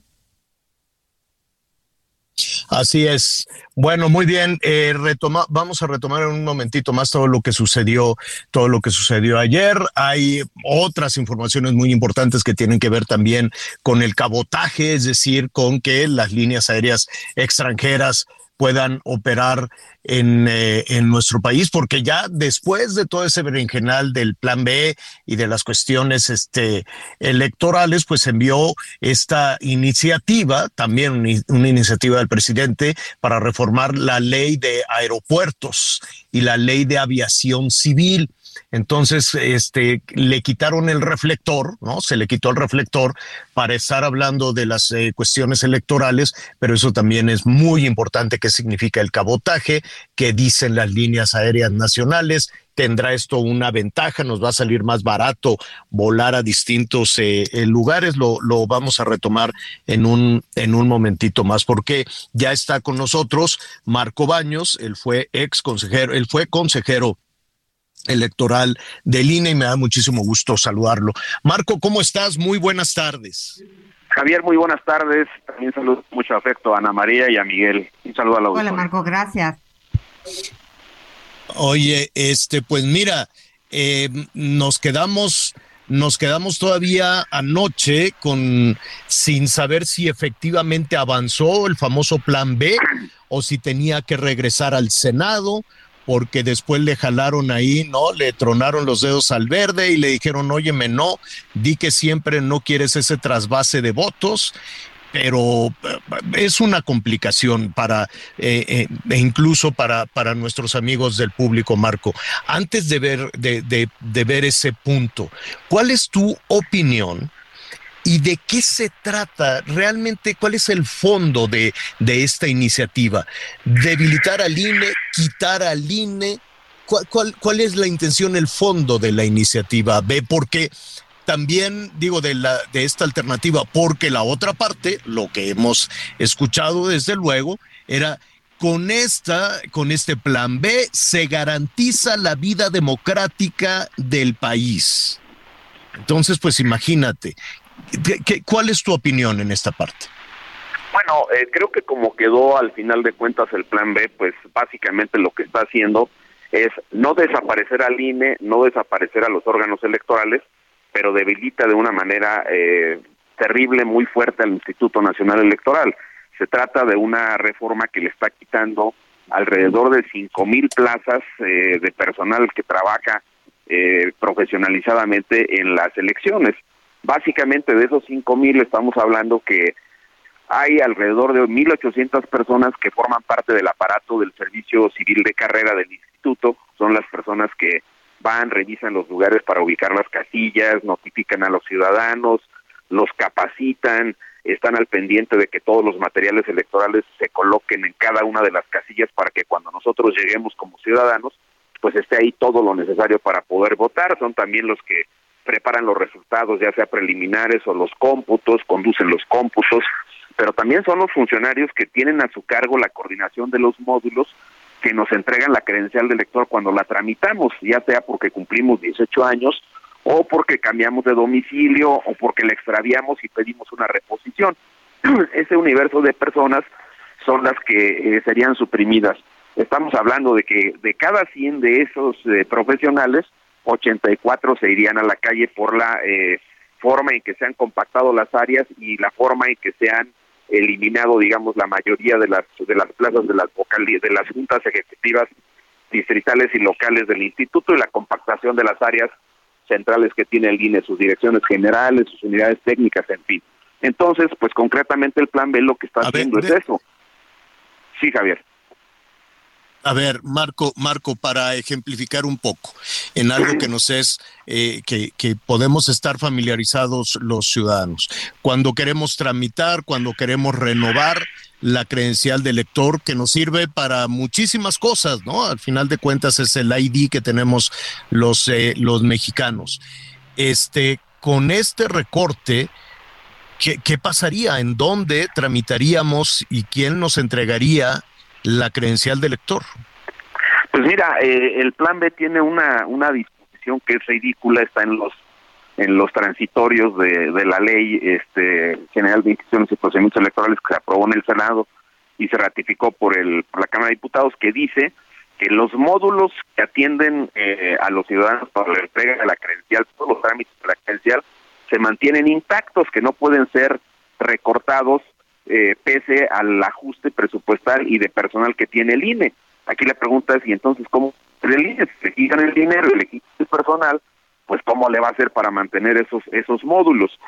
Es, eh, es un hecho concreto que esa sería una de las tareas, eh, evidentemente la que tiene contacto permanente con la ciudadanía y que es una de las más importantes, tú lo dijiste muy bien, la credencial nos sirve para cualquier trámite, para identificarnos ante instituciones privadas o públicas, te piden prácticamente eh, solo la credencial de lector y pues si en algunos casos tienes el pasaporte te lo aceptan, pero no para trámites bancarios, por ejemplo.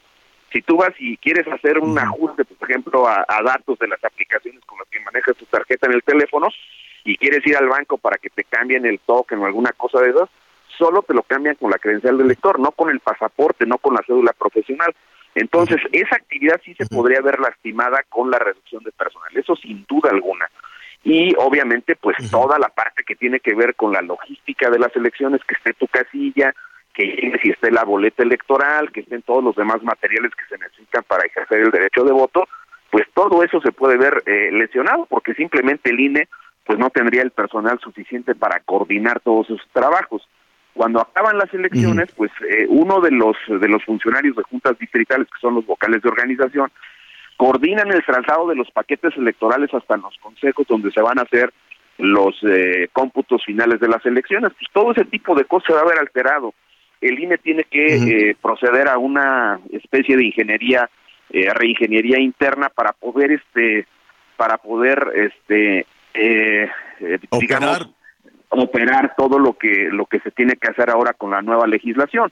Ese es un tema que evidentemente está, este, eh, todavía pues en, en Ese- receso, ¿Sería porque- ese se- sería ese el tema que más te preocupa, Marco? Me preocupa eso y me preocupa también un detalle que creo que es importante decirlo de la siguiente manera. Tú le quitas al árbitro el personal para atender las elecciones, pero al mismo tiempo fortaleces las actividades de los partidos, porque recordarás que pues hay muchas eh, disposiciones que ahora este favorecen la vida interna de los partidos. No puedes tocar a los partidos por decisiones del INE, el INE no se puede meter, tampoco el tribunal, este no hay manera de que les puedas este, sacar una, una medida cautelar o alguna sentencia que revise los procesos internos de los de los partidos, por ejemplo, para elegir a los a los dirigentes, a los a los propios candidatos. Es un tema que, que reduce este las facultades del INE, pero al mismo tiempo fortalece las de los partidos políticos. Te lo voy a decir de otra manera. Pon eh, eh, a una persona como árbitro en el en el partido de la final entre Argentina y y Francia que no tenga una buena condición física y no pueda correr con todas las jugadas, pues entonces ese árbitro no será eficaz este frente a lo que puedan hacer y deshacer los jugadores dentro de la cancha. Y por otro lado, los servidores públicos también eso hay que decirlo claramente, pues ahora no lo- no no van a ser este motivo de, de sanción porque intervengan en las campañas electorales. Quedan completamente libres para intervenir en las campañas electorales. Entonces, es un INE, eh, es un árbitro que se va a ver absolutamente rebasado en la parte de la logística electoral, pero también en la parte del arbitraje, en lo que se refiere a revisar el comportamiento de los jugadores. Y Claro. por si fuera poco, Javier, hay una disposición que es verdaderamente inverosímil frente a lo que López Obrador ha venido diciendo y lo que Morena ha sostenido públicamente. Ellos dicen que les interesa que se reduzca este el monto del financiamiento público de los partidos, cosa que obviamente no pasó porque era reforma constitucional. Pero al final de cuentas, en la ley le metieron varias disposiciones que amplían el manejo del dinero para los partidos. Una de ellas dice que ahora ya los remanentes de los de los partidos políticos, que son lo los remanentes? quedar. se lo pueden quedar. El, el remanente es lo que les sobra del ejercicio fiscal correspondiente. Si les dieron dos millones de pesos y solo se, se gastaron un millón y medio, pues el 500 mil pesos los tenían que reembolsar a la tesorería. Ahora se los pueden quedar. ¿Para qué se los pueden quedar? Se los pueden quedar para pagar multas, es decir, para pagar las infracciones que ellos cometen. No, y dos, este, es increíble eso. Y luego dos, se, se pueden quedar con ellos pues, para que programen actividades futuras. Entonces, este, eh, insisto, Ok, ¿qué? disminuyes al árbitro electoral y por otro lado fortaleces a los partidos y liberas a los servidores públicos. Lo de liberar a los servidores públicos a mí me hubiera parecido una norma adecuada porque pues, tenemos un, mo- un modelo muy cerrado, pero en este momento tú tienes eh, 22 de 32 entidades federativas con gobernador morenista. Tienes este eh, 21 de 32 congresos locales con mayoría de Morena y tienes casi dos terceras partes de todos los ayuntamientos con eh, gobiernos de Morena. Entonces, pues vas a liberar un ejército de personas que ahora ya no podrán ni siquiera por la vía de las medidas cautelares ser apercibidas por parte de la autoridad y eso es verdaderamente este increíble en lo que se está haciendo con esta reforma electoral. Bueno, te, te agradecemos muchísimo, Marco. Nada más, dime una cosa, porque, bueno, finalmente eh, eh, el Partido Verde, pues dijo, seguramente le, le, le tronaron ahí los dedos, le dijeron, ya se enojó el presidente con esto de, del trasvase de votos y dijo, bueno, vamos a volverlo a cambiar. Y la Cámara de Diputados dijo, se la mando a los senadores, pero los senadores ya se dieron la nalgada, ya se fueron. ¿Hay o no hay este reforma, eh, plan B de reforma electoral?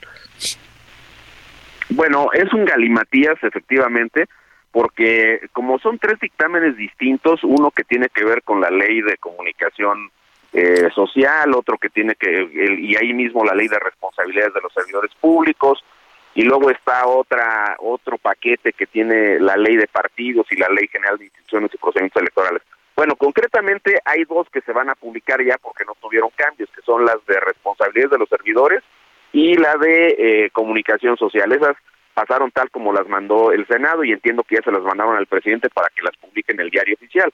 Ahora, ¿qué pasa con, con la que tiene que ver, con la que regula el INE, todo esto que estamos platicando? Pues esa no puede ser publicada porque como le hicieron cambios y quitaron esa cláusula de la vida interna, eh, eterna, perdón, pues tiene que regresar al Senado para que el Senado la apruebe. Y como el Senado ya se fue, pues entonces eh, nada más hay dos opciones. Una, que el Senado convoque un periodo extraordinario en lo que resta de diciembre o en enero, lo cual se ve en chino, ¿verdad? Yo no creo que se quieran regresar a, a esto de las vacaciones a, aprobar eh, estos temas. Y además, exactamente, y además Ignacio Mier ayer mismo dijo, pues que no tienen problemas si lo aprueban después, que no les surge, eso dijeron. O sea, él mismo lo dijo ayer en, el, en, algún momento de la tarde. En síntesis Entonces, no hay. En, en, síntesis todavía no es entra en vigor esa reforma. Están aprobadas por las dos cámaras, pero no hay todavía este entrada en vigor de la de la nueva ley porque esa ley pues necesita ser publicada en el diario oficial y para que eso ocurra pues el Senado tiene que este, aprobar lo que cambiaron los diputados. Entonces, pues así estamos en este momento, así tal cual. Y bueno, pues en medio de todo eso se salvó también la sala regional especializada del tribunal, que es otro tema, pero este evidentemente este estamos en los términos que hemos venido comentando, mi estimado Javier. Marco, te agradezco muchísimo este tiempo. Felices fiestas, descansa, pásala muy bien de cualquier forma, ahí te estaremos molestando porque pues esto sigue, esto sigue y sigue dando. Gracias. Un abrazo para todos, pásenla muy bien y muy agradecido por estar siempre en tu espacio. Hasta luego, Javier. Gracias, gracias Marco Baño, quien fuera eh, consejero del INE. Javier, eh, eh, vamos con mi tocayo Javier Lozano. ¿Qué crees, tocayo? Ayer te estaba mandando unos mensajitos y yo dije, ¿por qué no me contesta? No le di, ¿cómo se dice? Send. Pero me da muchísimo gusto saludarte, Tocayo. ¿Cómo estás? Buenas tardes. Lo retomamos, señor. Se nos cortó la llamada. Tan ah, pésimas las, le dio pésimas las líneas del día de hoy. Tampoco le dio en, en, un momentito más vamos a platicar con él también para conocer su opinión en torno, pues, a este berenjenal que han sido, que ha sido la discusión, eh, la discusión electoral, ¿no? Hay que escuchar también a la otra parte, la parte de Morena. Dice, pues, con esto se garantiza la, la, ¿cómo se llama? Se garantiza la vida, los procesos democráticos Em, pero pues se han garantizado si lo ves como ciudadano, pues ha habido muchísimas alternancias, ¿no? del PRI, nos fuimos al PAN, ¿no? Del PAN al PRI, del PRI a Morena. Eh, no, no, no veo en qué, en qué punto, en qué parte. terminó, en el 2000 se terminó con más de 70 años de un solo partido y, y en los últimos 20 años pues literal, podemos decir que han sido tres, cuatro. Oye, antes de entrar con Lozano, fíjate que está surgiendo información precisamente del Estado de México, en donde se van a llevar a cabo las elecciones el próximo año, exactamente el 4 de junio del 2023. Los mexiquenses saldrán, saldrán a votar. Y una foto interesante, Alejandra del Moral del PRI, Enrique Vargas del PAN y Omar Ortega del PRD han subido una foto cerrando un gran 2022 y listos para el 2023 por Estado de México vamos juntos, escribió Alejandra del Moral. ¿Qué significa, Javier? Que de uno de estos tres saldrá el, candidato de la alianza y sí va la alianza la candidata Estado el candidato. Eh, Javier Lozano, ¿cómo estás? Qué gusto saludarte. Pues, ¿cómo estoy, mi querido Tocayo? Muy consternado, muy enojado, muy preocupado, muy irritado. Me parece absolutamente reprobable y condenable lo que le pasó a Ciro Gómez Leiva Así es. Y los he venido escuchando a ustedes, la enorme indignación con la que también se están expresando, porque esto fue un ataque no solamente a una persona a la que queremos como ser humano, como gran periodista que es, sino que ya es un ataque brutal, directo, franco, descarado a la libertad de expresión y la libertad de prensa en este país. Y el único responsable de toda esta situación es este sembrador de odio que desde las mañaneras todos los días, incluido hoy, incluido hoy, ataca a comunicadores y medios por igual, los descalifica, los agrede, hace que la gente los agreda, hace que la gente los voltee a ver, hace que no le tengan respeto. Esto me parece gravísimo.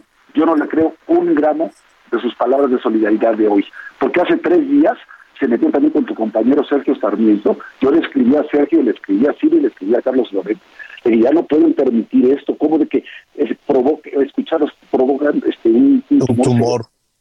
¿Qué es eso? Por Dios, ya hay que presentar demandas de daño moral contra este señor y también quejas ante la Sociedad Interamericana de Prensa y que debe un repudio nacional. Eso no es un jefe de Estado, Tocayo, este, Anita y Miguel. Esto no es un jefe de Estado, es un sembrador de odio, por Dios, y no lo podemos normalizar. Sí, hace rato estaba escuchando a Miguel Aquino que este país hay 11 feminicidios al día, vamos a normalizar eso como parte de nuestro paisaje cotidiano.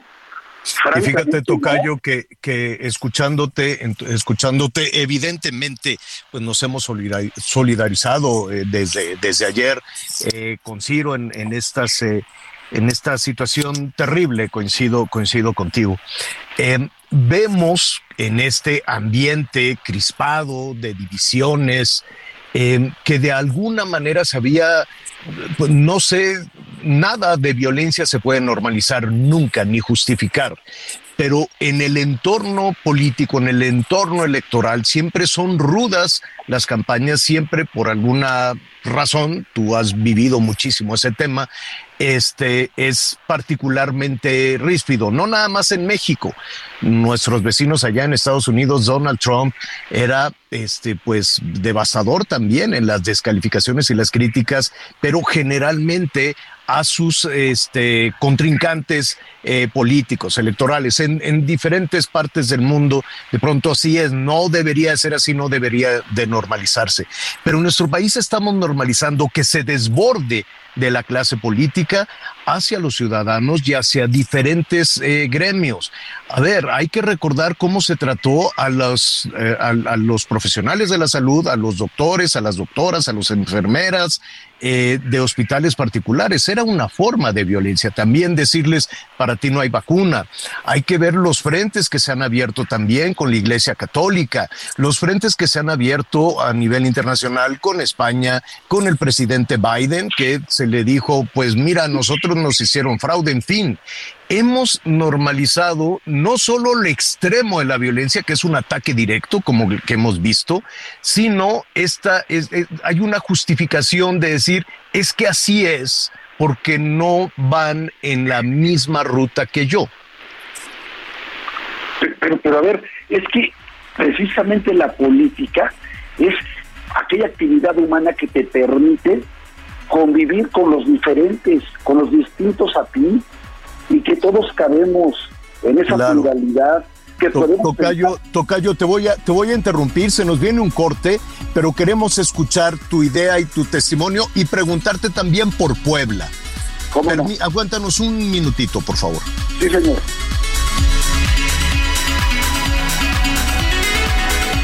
Conéctate con Ana María a través de Twitter, arroba Anita Lomelí.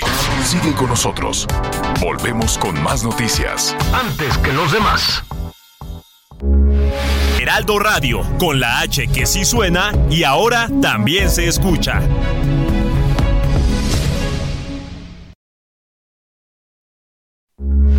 Heraldo Radio, con la H que sí suena y ahora también se escucha. Todavía hay más información. Continuamos. ¿Qué tal amigos del Heraldo Radio? Ser Club Premier es acumular puntos Premier en cada vuelo con Aeroméxico, para después usarlos en más vuelos, equipaje adicional, ascensos de cabina y más. Recuerda que todos tus vuelos con Aeroméxico te dan puntos Premier. Acumúlalos ingresando tu número de cuenta al reservar tu vuelo o durante tu check-in. Si ya volaste y olvidaste acumular tu vuelo, tranquilo, tienes hasta seis meses para hacerlo. ¿Te estás preguntando qué puedo hacer con los puntos que acumulo? Puedes cambiarlos por más boletos de avión, artículos de la tienda en línea Club Premier, estancias de hotel, experiencias Premier y mucho más. Ingresa a clubpremier.com y descubre las más de 90 empresas afiliadas. Encuentra lo mejor en cada experiencia. Y si aún no eres socio, inscríbete sin costo ahora. Regresamos a las noticias con Javier Alatorre. Muy bien, muchísimas gracias. Estamos platicando con Javier eh, Lozano, que ha estado, que has vivido, desde luego, eh, pues toda, todos los berenjenales en ocasiones de la vida política, pero también las responsabilidades y los privilegios de ser un servidor público. Eh, Tocayo, yo te preguntaría, por esa experiencia y por la este y, y, porque estás buscando no tener otro cargo de elección popular eh, ¿qué recomendarías en este, en, en, este momento tan complejo que estamos viviendo los mexicanos? Es que eh, es una, es una magnífica pregunta, es una magnífica pregunta, porque si estamos normalizando la violencia, y yo te diría, no solamente la violencia, ya estamos rebasando los límites de la, de la ingobernabilidad. Y si el gobierno, y si Morena, como lo hemos visto también, está dispuesto a asociarse con el crimen organizado para ganar elecciones y luego apropiarse de las plazas a partir de extorsión, derecho de piso, secuestro, etcétera. Pues ya también estar jugando, participando en la política se convierte en una actividad de, altísimo riesgo. Es decir, ya también, hace un momento tú decías, hoy es normal que en las campañas políticas se digan de todo. Sí, claro, para eso son las campañas. Las campañas son de contraste.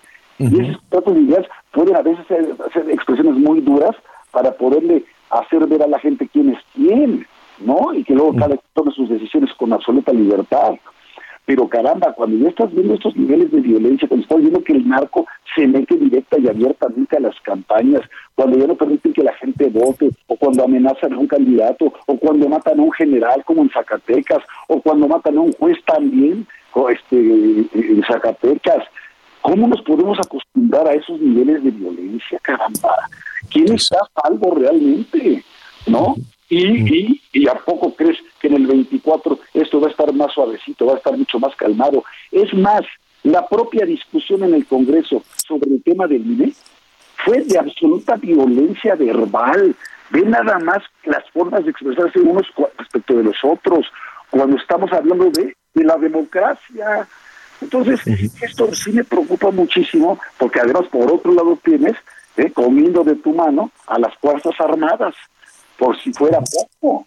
Entonces son señales ominosas, terribles, que la verdad a mí sí me parece que este clima, vamos a ver, estamos escuchando lo que decían de esta foto, de esta reunión entre eh, Enrique Vargas y Alejandro del Moral, etcétera, qué bueno, qué buena, qué, qué buena señal eh, para el Estado de México, pero siempre y cuando no haya violencia. O sea, no podemos claro.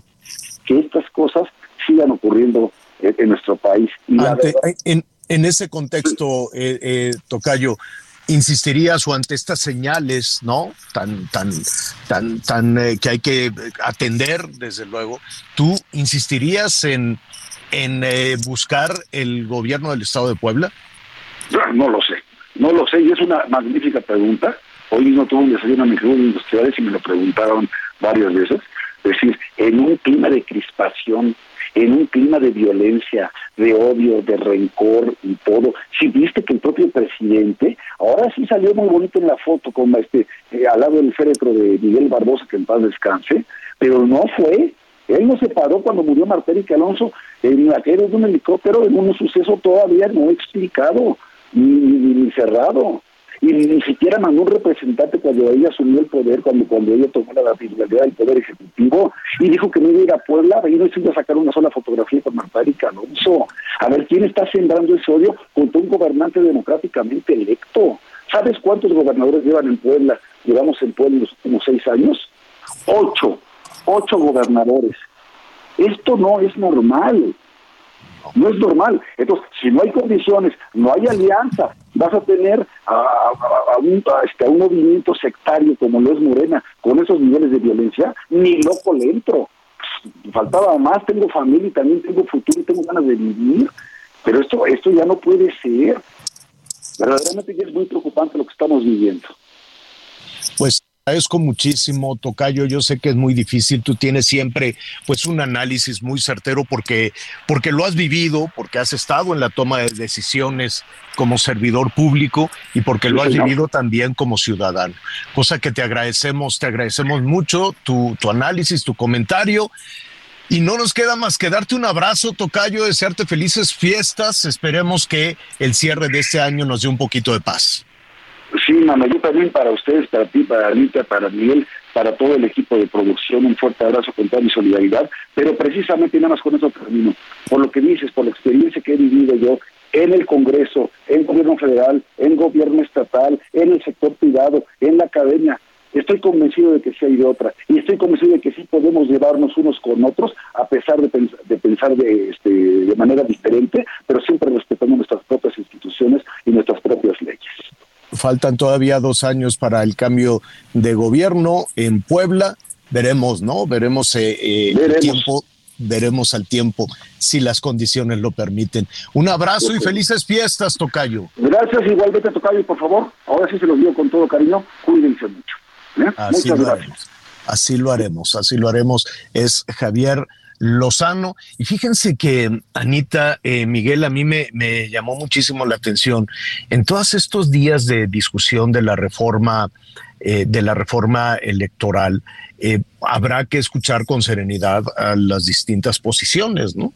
Eh, habrá que escuchar por qué este, se planteaba ese, ese plan B, ¿no? Por qué en su momento además se tomaron decisiones abiertamente anticonstitucionales, o por lo menos así, así se reconoció en, en, el eh, Senado, ¿no? Dijo esto es anticonstitucional, lo dijo Monreal, que por cierto lo dejaron solo, y después se cambiaron las cosas, en fin, ¿no? Todo ha, sido un, es un asunto muy complejo que aquí usted y yo vamos a ir punto por punto. Hoy hablábamos de ese recorte Em, de ese recorte de, dinero en el INE que va a significar el despido de alrededor de dos mil personas, de dos mil trabajadoras y trabajadores con las consecuencias que eso pueda tener.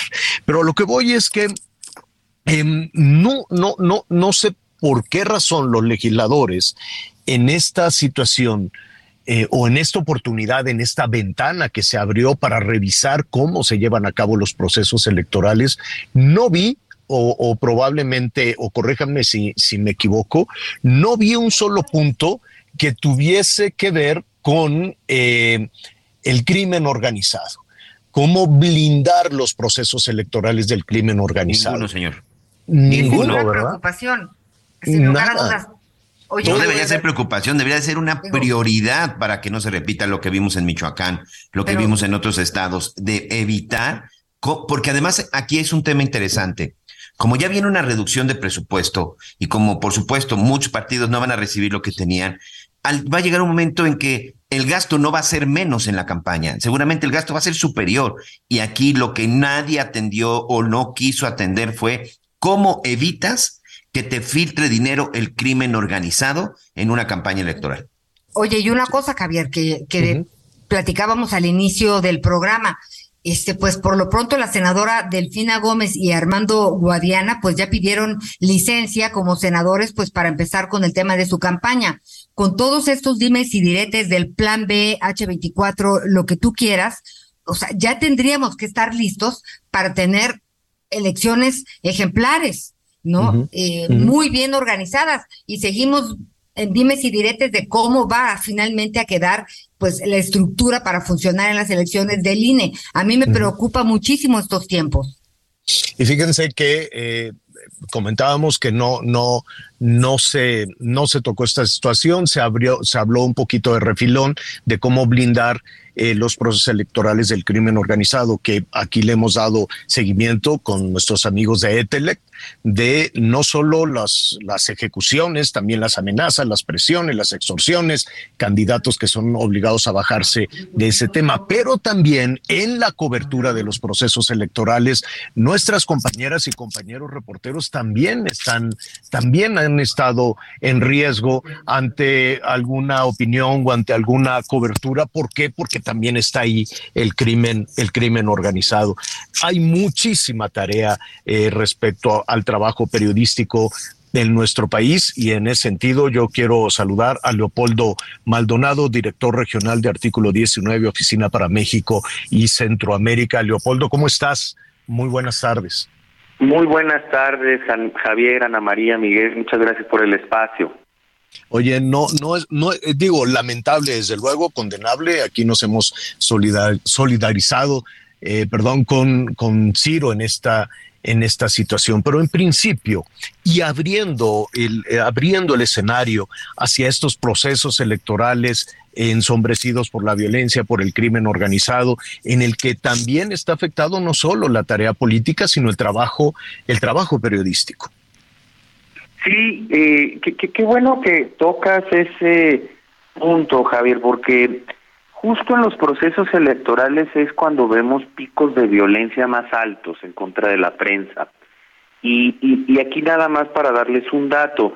Efectivamente, el crimen organizado juega un papel importante en el clima de violencia, pero no es el actor, digamos, hegemónico en este tema. Son sobre todo los propios candidatos, candidatas, los propios institutos políticos, los que eh, se dedican a acosar y agredir a la prensa durante las campañas. Eso es todavía más preocupante, porque si alguien aspira a ocupar un cargo público y ya tiene esas actitudes hacia la prensa, pues evidentemente la cosa no pinta nada bien. Y desde los institutos políticos, que es donde se forman cuadros para ocupar eh, puestos de, eh, de funcionarios y servidores públicos, ya tienen eh, esta beligerancia en contra de la prensa, difícilmente eh, como funcionarios van a cambiar esa actitud. Entonces, son picos de violencia muy preocupantes, seguramente los estaremos viendo en el 23, pero sobre todo en el 2024, como lo vemos sobre todo en las eh, elecciones intermedias. En estas que pasaron en el 2021 ubicamos 90 agresiones contra periodistas solamente de los que se dedicaban a la cobertura electoral lo cual es alarmante. La ciudad, la Ciudad de México o la zona metropolitana del Valle del Valle de México, la zona metropolitana de, de Guadalajara, o la zona metropolitana de Monterrey son tres cajas de resonancia muy potentes, ¿no? Respecto a este tipo de situaciones de agresiones hacia compañeras y compañeros eh, periodistas, o también algunas ciudades importantes en el norte, en el norte del país, como se han registrado. Veracruz, que quieres, que quieres que te diga, es de alto, alto riesgo para el oficio eh, periodístico. Yo me quiero imaginar las compañeras o compañeros que trabajan de manera local, en comunidades pequeñas, con verdaderos caciques en el ejercicio del poder y a quienes con mucha dificultad podemos escuchar y, de una manera solidaria proteger. Efectivamente, Javier, es bien preocupante que, a ver, a propósito de lo que sucedió con Ciro, que con quien también nos solidarizamos y le mandamos todo nuestro apoyo, eh, hay dos temas que inquietan a la de por sí preocupante violencia contra la prensa. Eh, uno tiene que ver con dónde sucedió, y es en la Ciudad de México, donde efectivamente nosotros, artículo 19, tenemos ubicada la Ciudad de México desde hace muchos años, y este no ha sido la excepción, como la entidad donde más agresiones se cometen. No más asesinatos, pero sí más agresiones. Amenazas, ataques digitales, eh, cosas severas que buscan censurar, pero que no llegan a este nivel.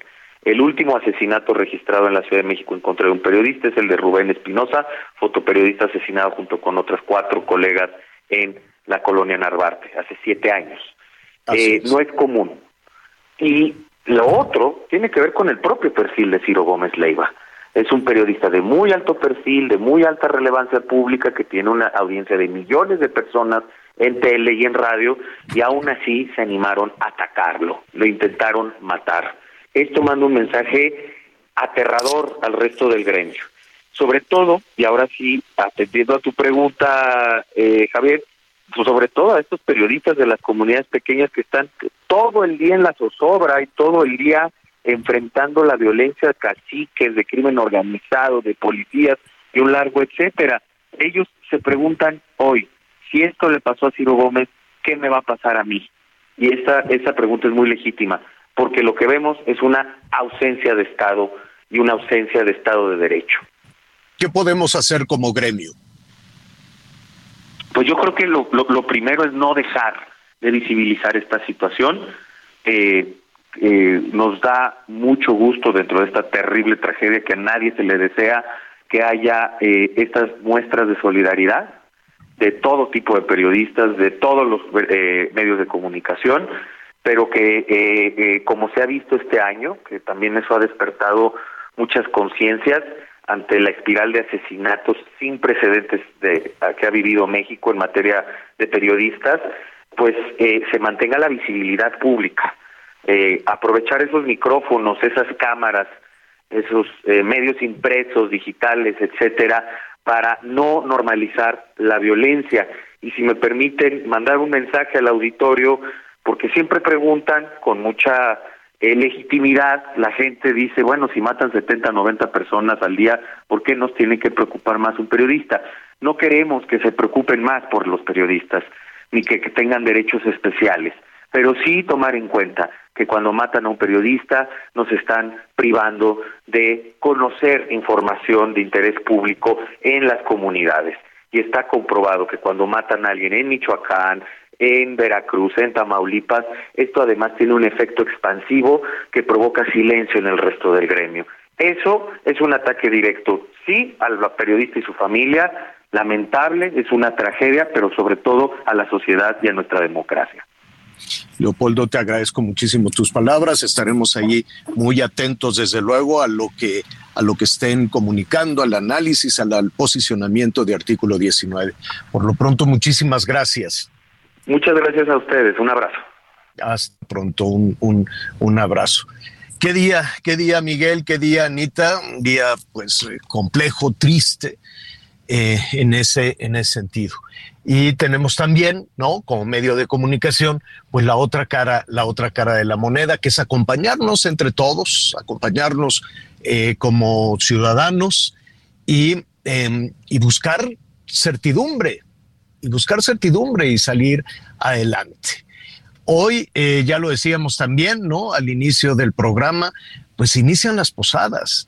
Inicia esta temporada con mucha alegría, con, con mucha paz, desde luego, ¿no? Eh, y con muchas esperanzas. Creo yo que eso es importante tener esperanzas de que las cosas pueden cambiar, de que las cosas pueden ser absolutamente diferentes. ¿No crees, Miguelón? Sí, sin duda. La verdad es que ya lo decíamos al principio y para rematar y desearles un buen fin de semana es no normalicemos estos hechos, por favor. No normalicemos estos hechos. Al gremio, hoy más que nunca tenemos que estar unidos. Quienes hablamos de temas de seguridad, hoy más que nunca tenemos que y debemos estar unidos. Yo no sé qué tipo de mensaje quisieron mandar.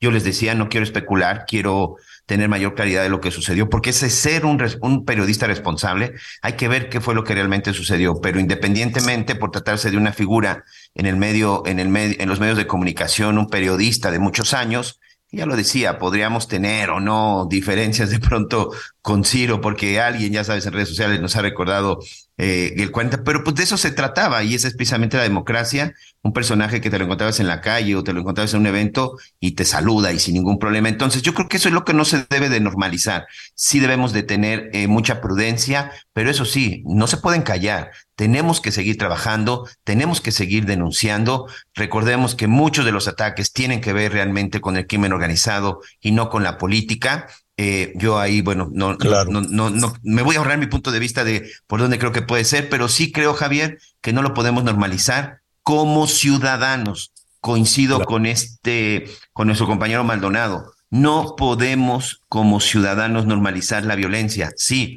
lo de Ciro causa más impacto, pero ya lo decía yo, ayer 79 personas murieron, hoy 79 personas le están llorando a ese familiar y hoy 79 asesinos, porque en ninguno de los casos hubo detenidos. Hoy 79 asesinos están en la impunidad.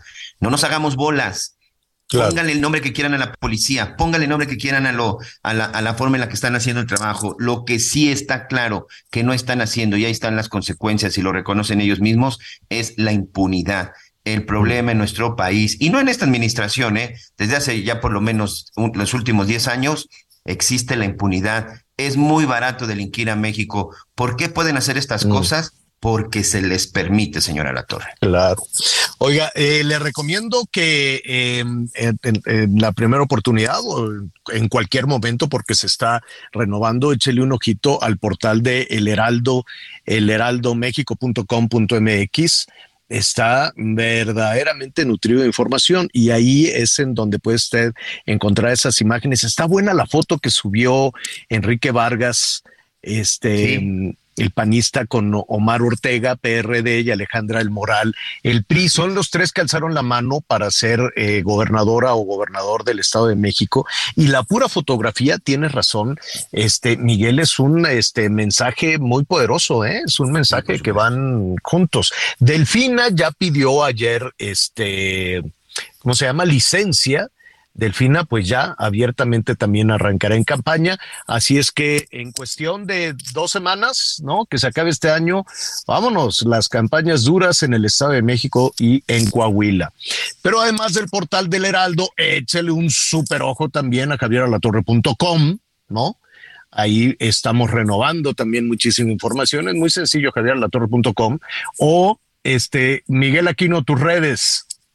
Así es, me encuentra en Twitter, muy sencillo, Miguel Aquino, estamos ahí por ahí en Instagram, Miguel Aquino 27, y también, bueno, pues en Facebook como Miguel Aquino, es muy fácil, ahí me encuentran con el nombre, ahí estamos y ahí estaremos mandando toda la información. Señor, no nos podemos ir eh. sin dar nuestro pronóstico del fútbol, ¿eh? Así que ah, pensando pues muy es que van a ganar los franceses que traen el catarro del camello ya son cinco. ya son cinco. Sí, sí, sí. Qué horror. Entonces, pues vamos viendo cinco y Messi. ¿Messi no tiene gripa? No. No, no, Messi, ahorita debe de estar en un cuarto con búnker y de cristal. Sí, en claro. Una capsulita. en una capsulita que no le dé el catarro del camello, así le dicen, ¿no? Es la gripa del Medio Oriente, no sé qué. Es un virus. Ya van cinco jugadores, qué terror. Sí, sí, sí, ya son, ya son cinco. Es Techoameni, espero estar correcto. Teo Hernández, Comán, Barán y Conate, que tienen por ahí, este, que los tiene ya en la banca por las cuestiones de, aparte de unas lesiones, pues también con algunos síntomas como fiebre, vómito y diarrea, señor. Cinco Válgame, ¿y quién sale a jugar con vómito y diarrea? Imagínate.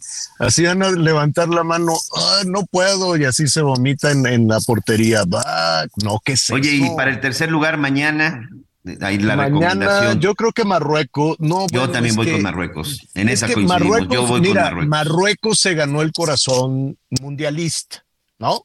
Por el fenómeno, por el crecimiento, ¿no? Por, por todo lo que ha lo que significó que nadie apostara nada por ellos. Pero este, pues es el subcampeón con quien se va a enfrentar. Entonces, pues pero vamos sabes que a los croatas creo que no les interesa el tercer lugar para los croatas jugar el tercer lugar. Para muchos equipos jugar el tercer lugar ya es como una especie de fracaso, pero para nosotros queríamos sería un gran triunfo. No, bueno, nosotros quisiéramos llegar a, al, cuarto, al quinto partido, dicen. No, no, no. ¿Cuántos partidos jugó la selección? Tres nomás. Tres, señor, tres. Fíjate, no llegamos ni al cuarto. Oiga, diviértase mucho, ¿no? Ya vienen las posadas. Bye. Justo, Anita Lomelí, gracias. Miguel Aquino, gracias. Abrazo, buen fin de semana, diviértase por favor. Gracias, yo lo espero a las diez y media en Hechos Azteca 1. Siga con nosotros Salvador García Soto en el Heraldo Radio. En Soriana, compra uno y el segundo al 50% de descuento en pañales Huggies, Kiddies, Bio Baby o pañales unisex, champús y acondicionadores Pantene y Head and Shoulders, desodorante Gillette, Old Spice o Secret y en cosméticos Maybelline y L'Oreal. Soriana, la de todos los mexicanos. A diciembre 19, excepto Pax y Derma. Aplica restricciones. Gracias por acompañarnos en Las Noticias con Javier Alatorre. Ahora sí ya estás muy bien informado.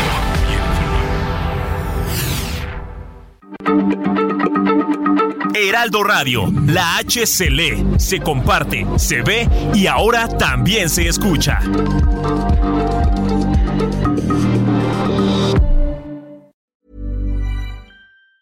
Even on a budget, quality is non-negotiable. That's why Quince is the place to score high-end essentials at 50 to 80% less than similar brands. Get your hands on buttery soft cashmere sweaters from just 60 bucks, Italian leather jackets, and so much more. And the best part about Quince, they exclusively partner with factories committed to safe, ethical and responsible manufacturing. Elevate your style without the elevated price tag with Quince. Go to quince.com/upgrade for free shipping and 365-day returns.